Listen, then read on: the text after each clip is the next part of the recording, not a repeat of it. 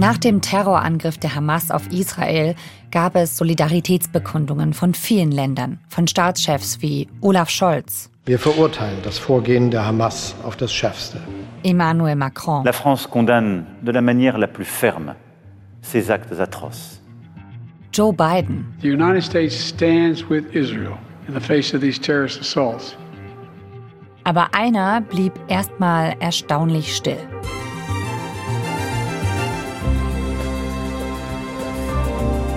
Von Wladimir Putin kommt lange gar nichts. Warum, das klären wir in dieser Folge, zusammen mit einem besonderen Gast, Anton Trojanowski.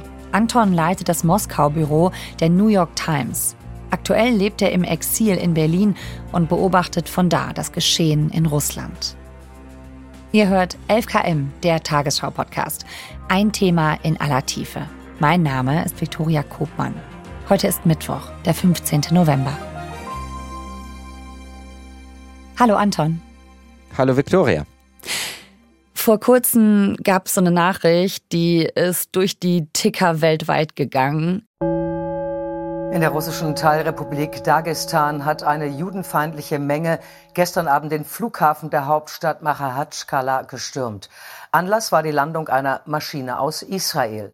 Das war der 29. Oktober in der Stadt Machatschkala Dagestan. Also das ist im äh, Nordkaukasus im Süden von Russlands eine überwiegend muslimische Republik.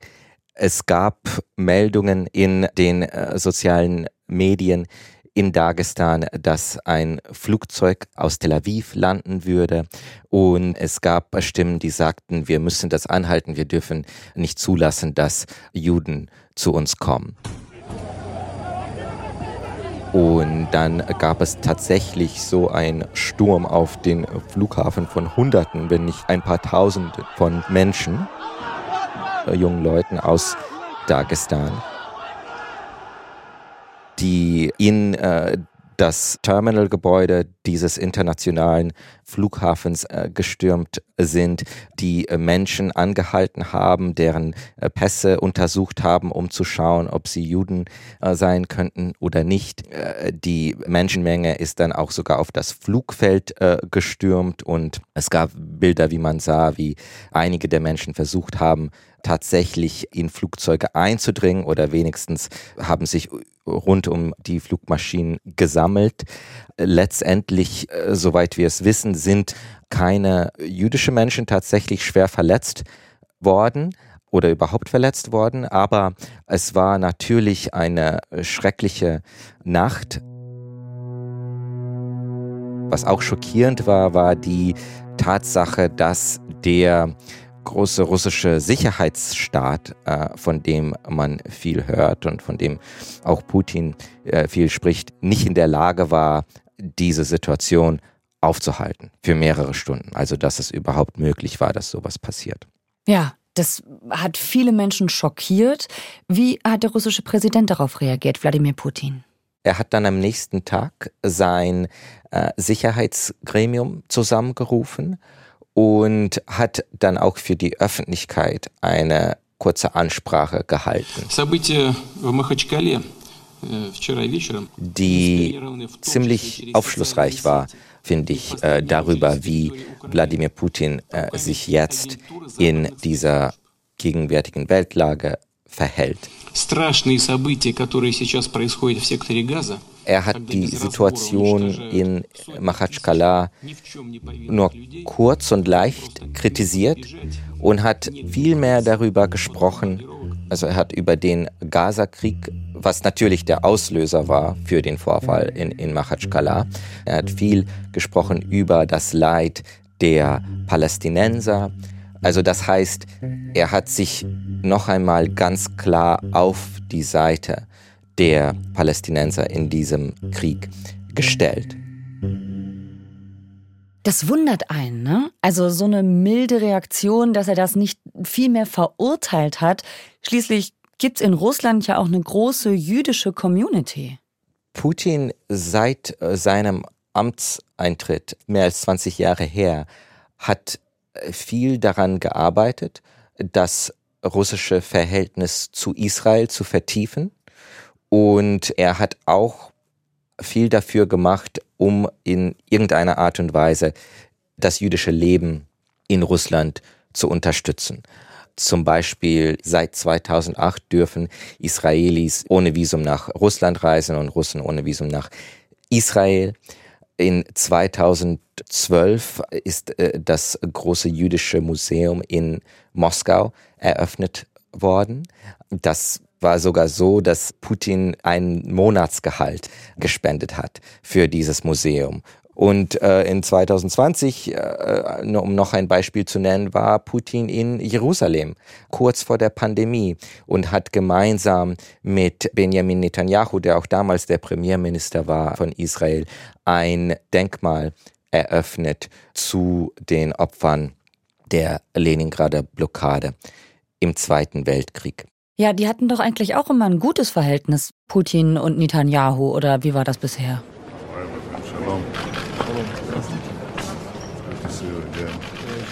Sehr, sehr eng. Also wenn man sich so die Staats- und Regierungschefs der Welt anschaut, mit denen Putin in den letzten 23 Jahren zu tun hatte. Man weiß natürlich, er war eng mit Gerhard Schröder, Silvio Berlusconi, aber auch Benjamin Netanyahu. Das ist jemand, der halt sehr, sehr lange im Amt war, zur gleichen Zeit wie Putin. Die beiden haben sehr viel Zeit miteinander verbracht, öfters einander besucht. Also Putin war in Israel, Netanyahu war in, in Russland. Russlands Präsident Putin und Israels Premierminister Netanyahu wollen die wirtschaftliche und militärische Zusammenarbeit ihrer Länder ausbauen. Nach einem Treffen in Moskau. Es ist äh, ein enges persönliches Verhältnis gewesen und auch etwas, das klar für beide Menschen eine strategische Bedeutung hatte. Wie war denn Putin vorher positioniert im Nahen Osten, nicht nur in Bezug auf Israel?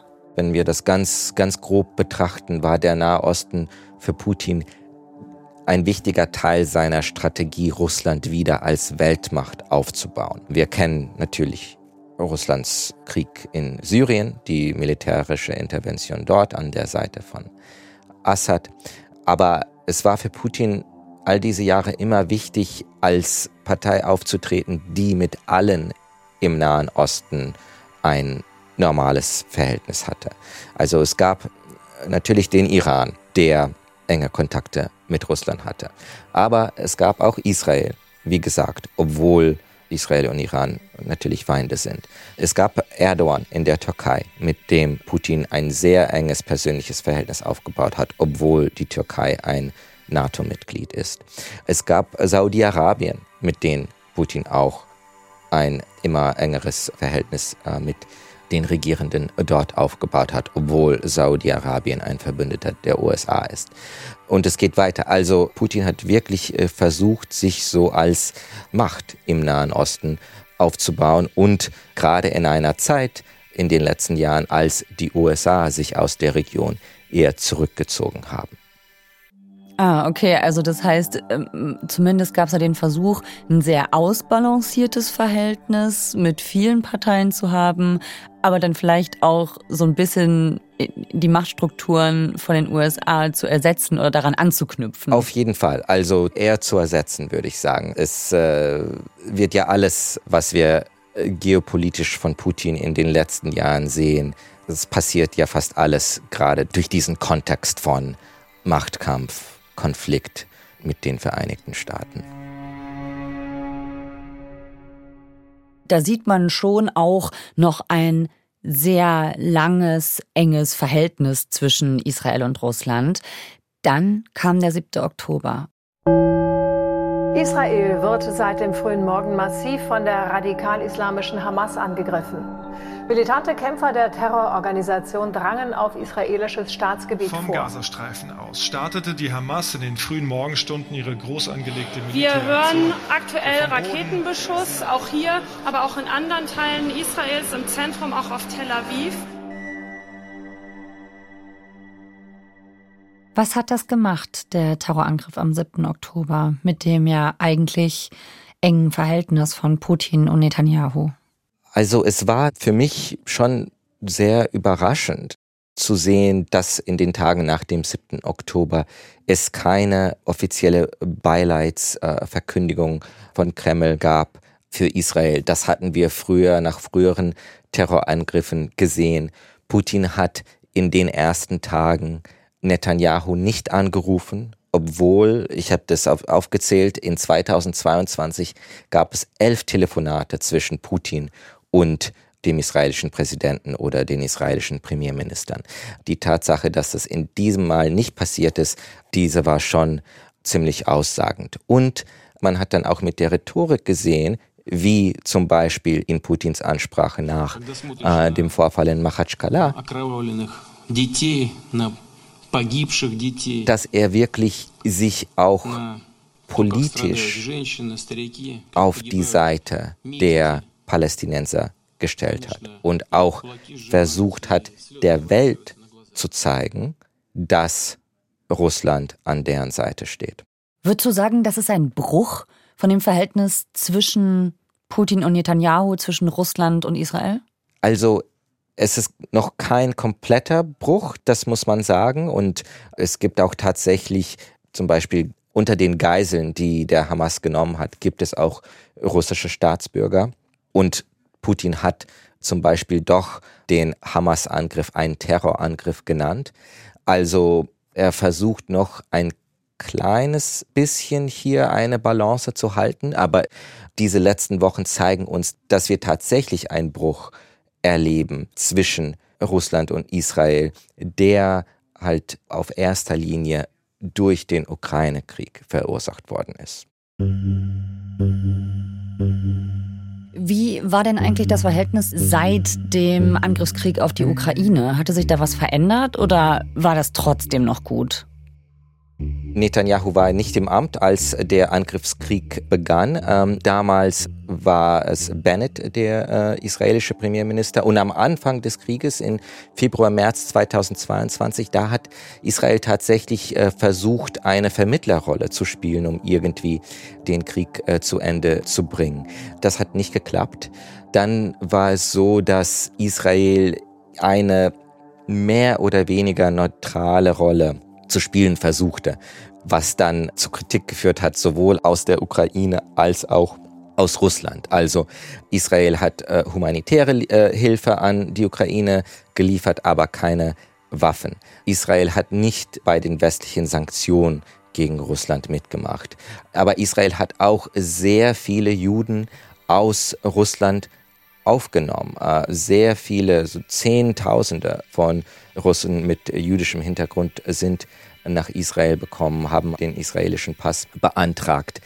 Und das ist auch etwas, wo man gesehen hat, dass es auch die russische Regierung etwas geärgert hat, dass Israel halt durch die Immigration, die gerade stattfindet aus Russland in dieser Kriegszeit, äh, dass Israel da auch profitiert hat.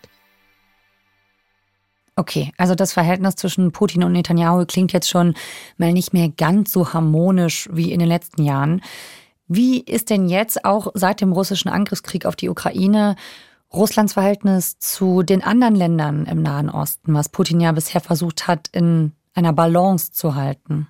Also es äh, ist immer weniger eine Balance, würde ich sagen.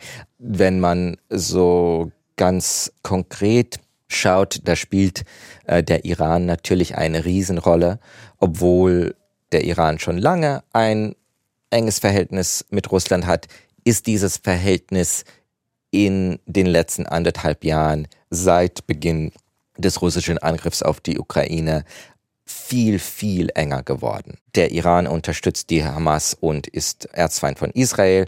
Deswegen stellt sich Russland stärker an die Seite von der Hamas und dem Iran in diesem Konflikt, als man es sich, wenn das vor zwei Jahren äh, passiert hätte, sich vorstellen würde. Was hat der Iran mit Russland zu tun? Woher kommt diese Allianz? Also zweifach. Es geht um die militärische Ausrüstung, die der Iran nach Russland liefert. Wir kennen alle die Drohnen, die Shahed-Drohnen aus dem Iran, die Russland gegen die Ukraine verwendet. Äh, es sind ja diese Drohnen, die nicht zu viel kosten, die die russische Armee in so Schwärmen mehrere gleichzeitig in die Luft schicken kann, so dass sie die Luftabwehrsysteme der Ukraine überfordern. Und es geht um die Sanktionen. Im Kontext der westlichen Sanktionen sucht Russland natürlich neue Handelswege, neue Handelspartner. Und der Iran ist ein kritischer Partner. Er ermöglicht den Import und Export äh, Richtung Süden von Russland. Und er hat auch Hilfe geleistet beim einfach Rat geben, wie wir wissen, darüber, wie Russland als Land sich in dem Kontext der starken Sanktionen weiterentwickeln kann, weil natürlich hat Iran schon lange mit Sanktionen gelebt und wir sehen, dass äh, Russland jetzt gerade einiges von äh, dem Iran lernt, wie man mit diesen Sanktionen umgeht.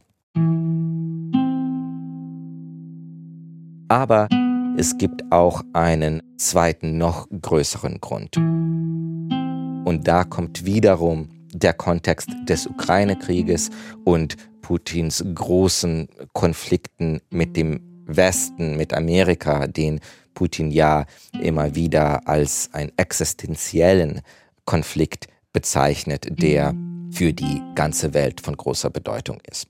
Und da versucht sich ja Putin schon seit Beginn des Krieges so zu positionieren, als wäre er der Anführer einer globalen Bewegung gegen die Dominanz des Westens. Ost gegen West, das ist immer so dieses Narrativ, ne? Das haben wir eben schon mal gehört, dass er jetzt auch rhetorisch bemüht. Also der Westen, die USA und seine Satelliten, sowas sagt er jetzt. Was bringt ihm das denn für den Ukraine-Krieg? Ja, also und jetzt würde ich sogar sagen, es ist nicht Ost gegen West, sondern in Putins Kopf ist es so der globale Süden gegen, wie Putin sagt, die westlichen Eliten. Und so hat er versucht, auch den Hamas-Gaza-Krieg zu bezeichnen, dass das ein Beispiel sei von einem Kampf gegen die westliche Dominanz, also in diesem Fall die amerikanische Unterstützung für Israel.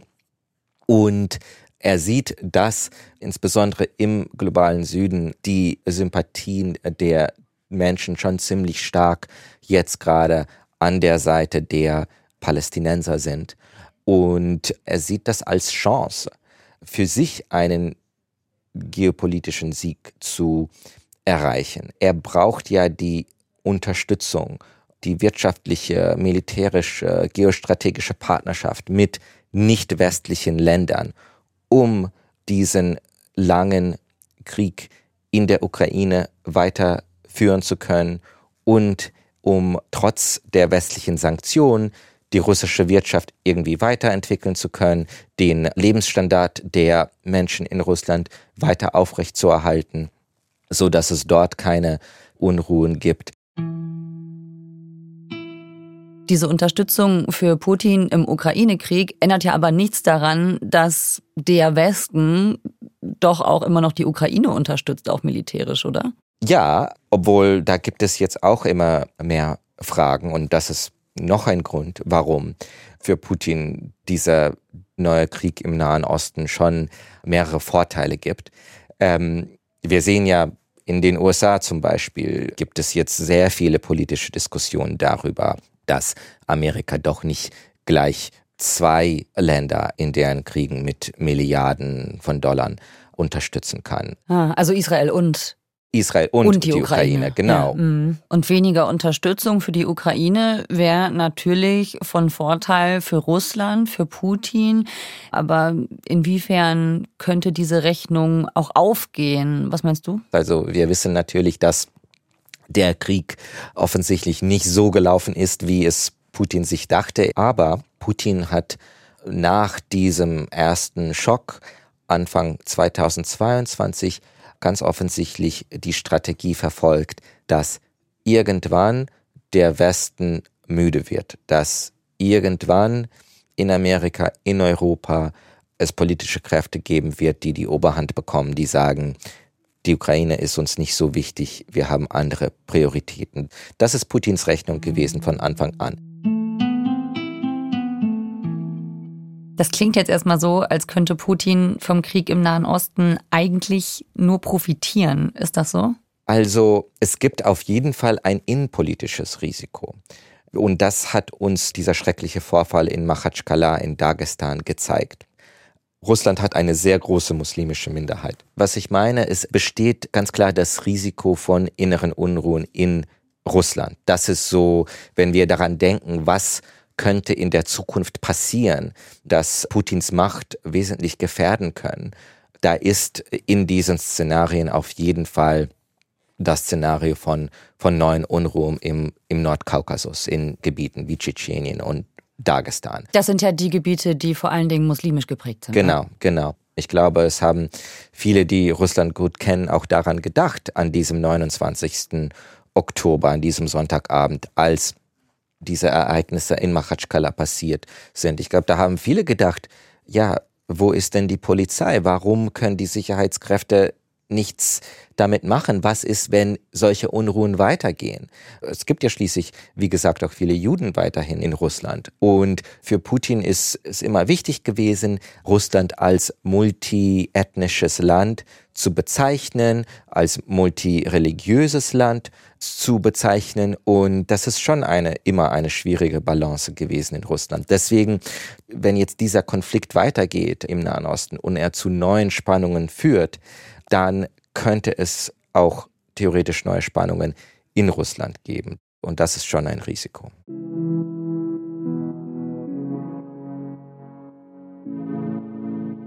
Du, Anton, sag mal, wie schaffst du es denn eigentlich, den Überblick darüber zu behalten von Berlin aus? Du bist ja gerade gar nicht in Moskau. Genau die Sicherheitslage für, für äh, ausländische Korrespondenten, amerikanische Korrespondenten in Russland ist, ist leider zurzeit sehr unübersichtlich. Insbesondere nach der, der Verhaftung unseres äh, Kollegen des Wall Street Journal, Evan Gershkovich, der jetzt mehr als 200 Tage schon im Gefängnis sitzt. Er wurde wegen einem absurden Spionageverdacht dort verhaftet. Und dieser Vorfall hat uns gezeigt, dass es wirklich jetzt gerade sehr, sehr schwierig ist, in Russland zu arbeiten. Es ist trotzdem unser Ziel, auch weiterhin vor Ort in Russland berichten zu können. Wir haben immer noch ein Büro dort und eine äh, Kollegin von mir, der New York Times, arbeitet weiterhin dort. Aber wir machen es in der Tat so, dass wir zum Teil von Russland aus berichten und zum Teil aus dem Ausland, um unsere Risiken zu, so zu managen. Wir nutzen natürlich die, die Kontakte, die wir noch in der Vergangenheit in Russland hatten. Ich merke, dass es auch weiterhin sehr viele Leute in Russland gibt, die bereit sind, mit Journalisten zu reden. Aber in der Tat ist es nicht, nicht so einfach gerade. Anton, vielen Dank für deine Zeit und deine Einschätzung. Vielen Dank, Victoria.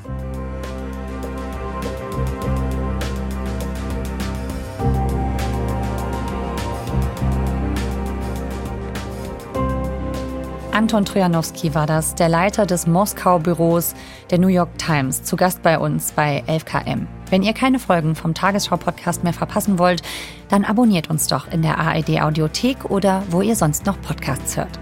Folgenautor ist Sebastian Schwarzenböck. Mitgearbeitet hat Lisa Henschel. Produktion Christiane Gerhäuser-Kamp, Jakob Böttner, Hanna Brünjes, Eva Erhardt und Christine Dreier. Redaktionsleitung Lena Gürtler und Fumiko Lipp. 11KM ist eine Produktion von BR24 und NDR Info. Mein Name ist Viktoria Kobmann.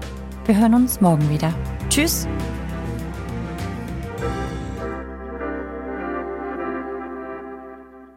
Und noch ein kleiner Tipp von mir. Wenn ihr täglich ein kurzes Nachrichtenupdate wollt, dann empfehlen wir euch 630, der News Podcast.